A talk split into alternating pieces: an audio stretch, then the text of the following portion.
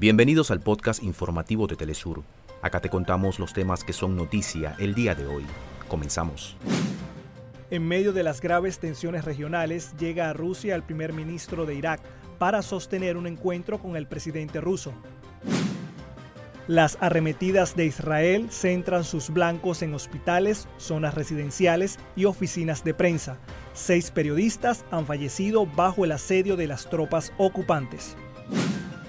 Venezuela consolida acuerdos con Washington para garantizar la integridad de sus connacionales, mientras combate las mafias de coyotes de sectores de la extrema derecha venezolana que operan desde Estados Unidos. Hasta acá nuestros titulares. Para más información recuerda que puedes ingresar a www.telesurtv.net.